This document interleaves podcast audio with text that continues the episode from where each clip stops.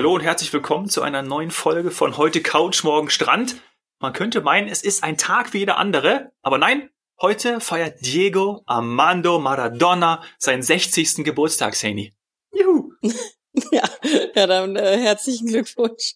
Ja, da weiß man tatsächlich aber auch wieder, wie alt man selbst ist, weil ich glaube, einige Zuhörer werden überhaupt nicht wissen, wer das ist oder nicht mehr live haben Spiel, also das heißt live, also schon mal Spiele mit ihm gesehen ja. haben. Nee, also tatsächlich muss ich dann, äh, das, das bringt einen wieder dazu, dass man merkt, ja, man wird nicht jünger und man muss sich langsam beeilen um die Liste seiner Traumdestinationen abzuarbeiten. Also ich habe mittlerweile wirklich ein bisschen Druck. Okay, okay. Ja, ich sag äh, nochmal Felicidades, ja, wie der, wie der Hesse sagt. Ähm, ich hoffe, ich habe es richtig ausgesprochen. Du bist ja die Spanierin von uns beiden. Feliz cumpleaños. Ja, genau. Ich glaube auch, dass es, also wahrscheinlich denken jetzt auch echt viele bei den ganzen gesundheitlichen Eskapaden, äh, dass der Kerl wahrscheinlich auch ein bisschen Glück gehabt hat, dass er seinen 60. feiern darf.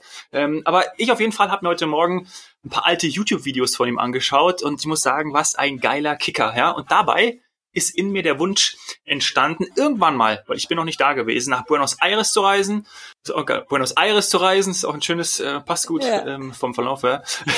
Und mit meinem Sohn ein Spiel der Boca Juniors mir anzuschauen. Das ist wirklich mal, das habe ich mir gedacht, das muss ich unbedingt mal hin, wenn die ganze Scheiße hier vorbei ist. Ähm, bist du schon mal in Argentinien gewesen? Äh, so, also jetzt hast du mich, denn äh, das ist tatsächlich mein Schwachpunkt. Südamerika ist mein absoluter Schwachpunkt meiner Achillesferse. Ich spreche ja, ich spreche ja, ja, ich spreche ja einigermaßen Spanisch. Sehr gut. Ähm, versuch's mich, versuch zumindest. Ähm, aber ich, ich habe die Reisen auch bestimmt schon zehnmal geplant, also alle Routen, Hotels und so weiter. Aber dann hat es immer an, an zu wenig Zeit gelegen. Also es ist immer an der Zeit gescheitert, weil bei so einem langen Flug möchte ich also mindestens drei, besser sechs Wochen Zeit haben. Ja, und äh, das ist beruflich nicht wirklich möglich. Und äh, deswegen, ja, muss man schauen. Also Kolumbien, Ecuador, Peru wäre dann so meine erste Tour in Südamerika und meine zweite wäre wär Brasilien und, und Argentinien eben. Ja, ja. Ja, wer weiß. Also vielleicht sollte ich das gar nicht so laut sagen, denn ganz ehrlich, wenn alles so weitergeht, vielleicht habe ich bald ganz viel Zeit dafür. Oh nein, wir sagen, das sagen wir jetzt nicht laut und vielleicht können wir dann, dann machen wir so einen, so einen den Reisepodcast für unterwegs. Dann mach, nehmen wir unsere Familien und ziehen durch Südamerika, Mittelamerika und äh, machen den Podcast für unterwegs. Ne? Äh. Nee? Hm.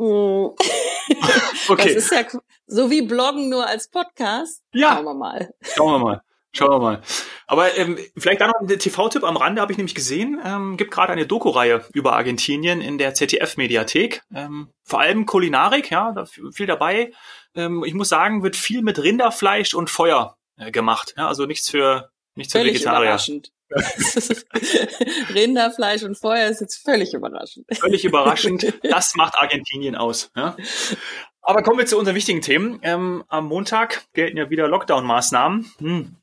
Ja, ich glaube auch sagen, die erneut touristische Aktivitäten in Deutschland treffen. Ja, ich traue mich gar nicht zu fragen, aber irgendwie, was bedeutet das jetzt für einen Reiseveranstalter. Die Stimmung bei uns ist super. Ja. Äh, ja.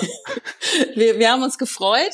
Klare Aussagen, äh, die, die Marschrichtung ist klar äh, und es ist auch einfach umzusetzen. Das versteht auch jeder. Nein. Also es ist tatsächlich frage ich mich manchmal, ob das, äh, ob das eine Halloween-Horrorgeschichte ist, die dann irgendwie nächste Woche wieder vorbei ist. Also ich würde wirklich gerne gerne aufwachen, wie aus so einem Traum und dann äh, war es alles doch nicht so.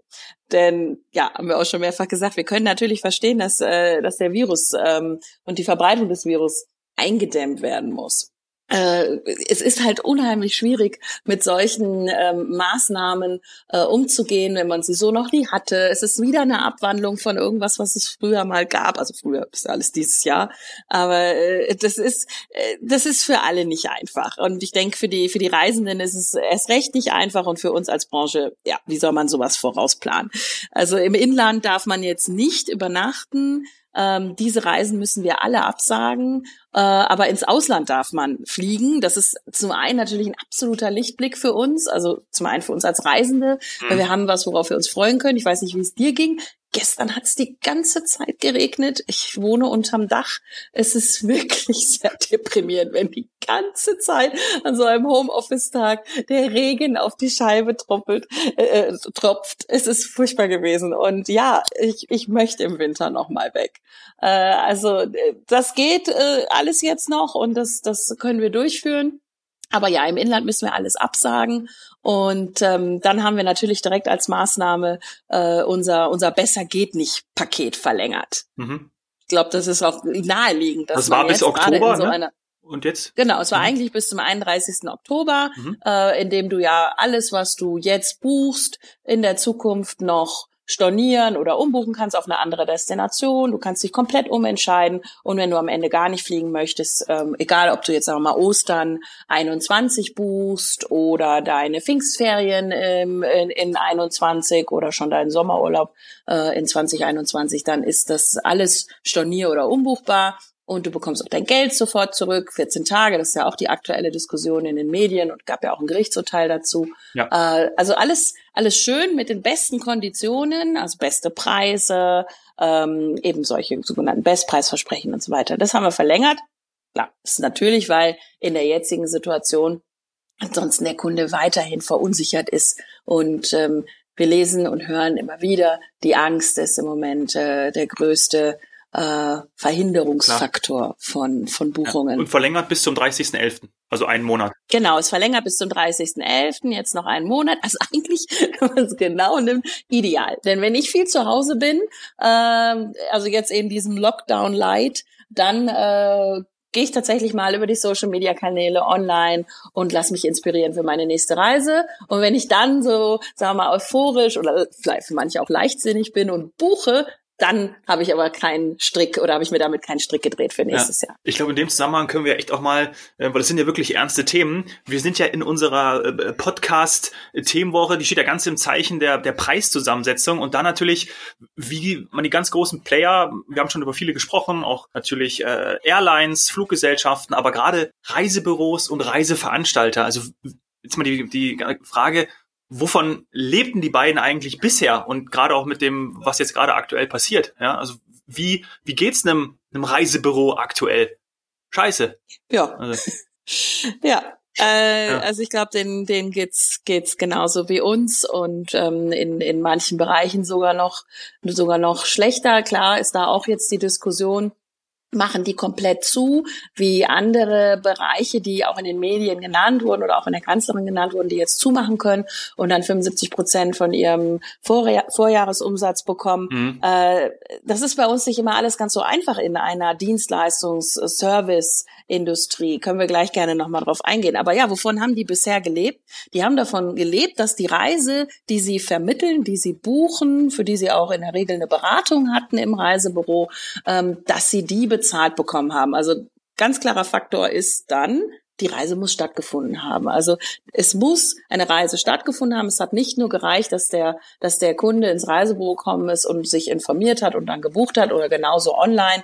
Ähm, es gibt ganz, ganz viele verschiedene Online-Portale, die sogenannten OTAs, Online Travel Agencies, ähm, bei denen ich dann online buche. Ich browse da immer so ein bisschen rum, was es da so gibt und dann entscheide ich mich für die Buchung.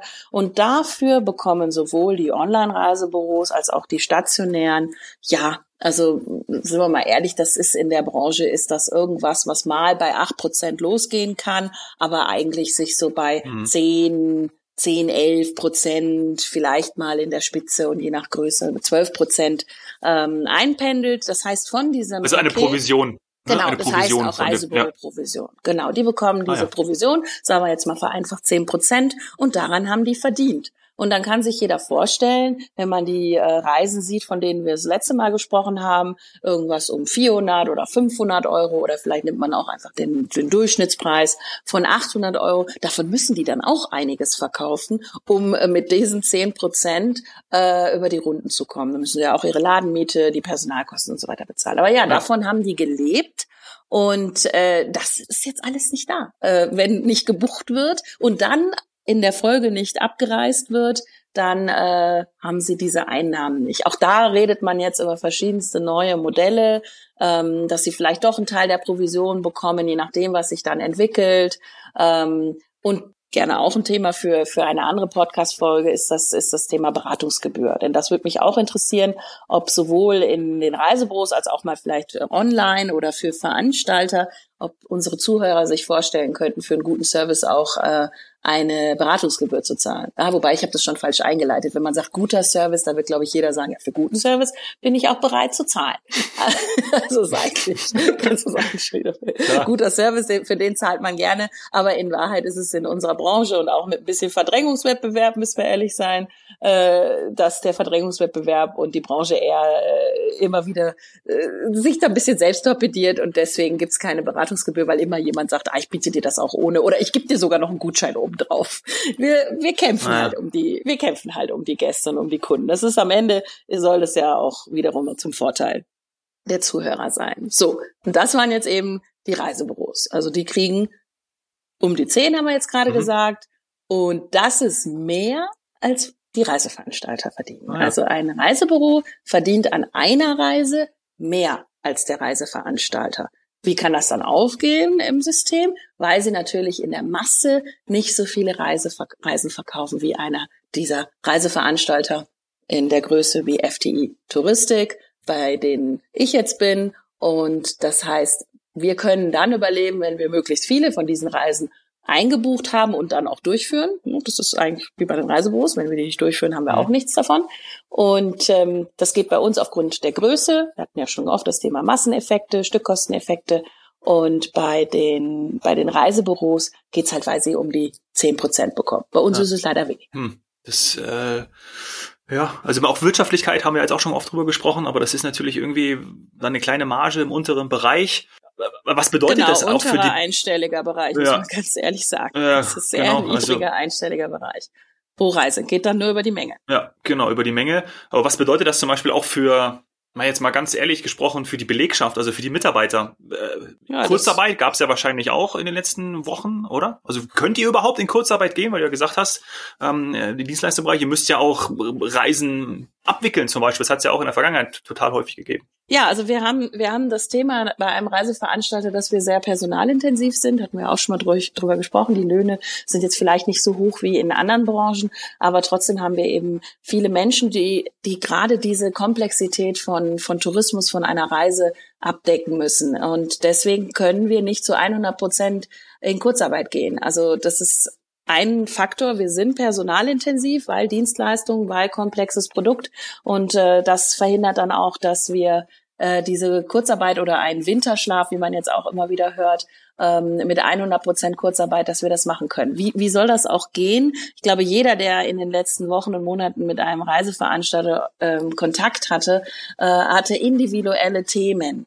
Äh, wir können nicht, äh, sagen wir mal, ein jetzt geschlossen Schild draußen dranhängen und dann sind all die Reisen, die in der Vergangenheit stattgefunden haben, also nehmen wir mal das positivste Beispiel, du bist wirklich mit uns verreist und trotzdem ist aber noch irgendein Thema danach abzuwickeln. Dann äh, können wir deswegen alleine schon nicht sagen, dass wir jetzt irgendwie drei, vier, fünf, sechs Monate uns da nicht mehr drum kümmern. Mhm. Sei es, weil du vielleicht eine Reklamation hattest oder äh, teilweise sind auch Dinge vergessen worden ähm, und so weiter und so fort. Also es sind, es sind sicher, das sind sicher nicht äh, sogenannte Showstopper, aber das wird auch alles bearbeitet. Dann haben wir die Reisen gehabt, die gebucht wurden und die nicht stattgefunden haben. Ich glaube, ein ganz großer Faktor, äh, der auch immer wieder in den Medien auftaucht, ist dann das Thema Rückzahlung. Jetzt auch mit dem neuen Wunsch, dass äh, oder sogar dem Gerichtsurteil, dass nach 14 Tagen zurückgezahlt werden muss.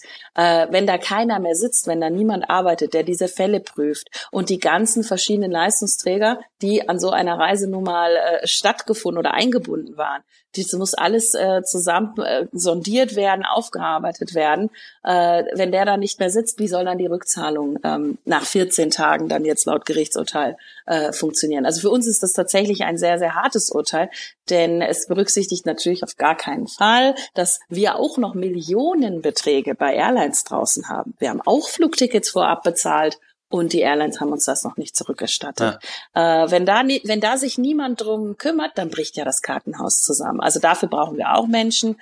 Und ähm, dann jetzt die aktuelle Situation. Nehmen wir das Beispiel, was wir gerade hatten.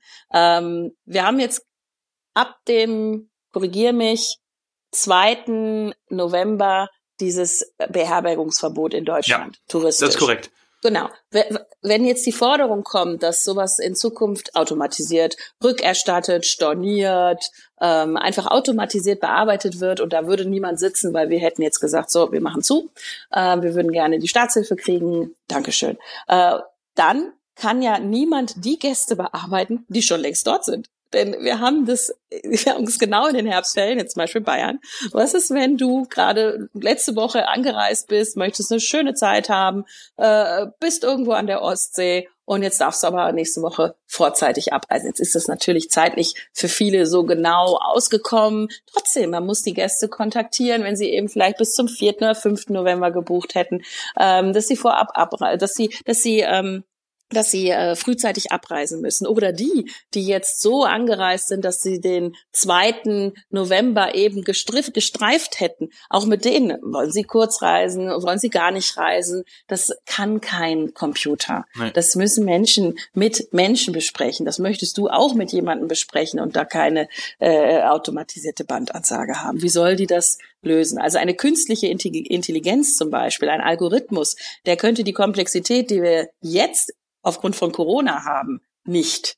Der konnte aber auch schon vorher das Thema Tourismus nicht. War ganz schwer für uns oder ist schwer für uns in der Branche ähm, mit dem Thema künstliche Intelligenz äh, umzugehen, äh, zu programmieren, Bots und so weiter, weil es so komplex ist. Jeder Mensch hat andere Urlaubsanforderungen, Urlaubswünsche ähm, und, und, und eben dann verschiedene Faktoren, wann, wie er reist. Das ist nicht einfach. So. Und deswegen haben wir da Menschen sitzen, die arbeiten, ja, natürlich in Kurzarbeit. Das ist auch aufgrund der Entscheidung jetzt äh, nicht, äh, sagen wir mal, nicht runtergefahren, sondern hochgefahren worden. Ja, wir haben jetzt gerade die Mitteilung bekommen, dass sich das natürlich erhöht. Aber es geht nicht, dass keiner mehr arbeitet. Wir haben eine Dienstleistung und auch in der Zukunft wollen wir noch eine Dienstleistung anbieten. Wenn wir die anbieten, müssen wir sie jetzt vorbereiten. Wenn da jetzt niemand sitzen würde, der zukünftige Reisen plant oder sich auch um zukünftige Reisen kümmert, dann wird keine zukünftige Reise stattfinden.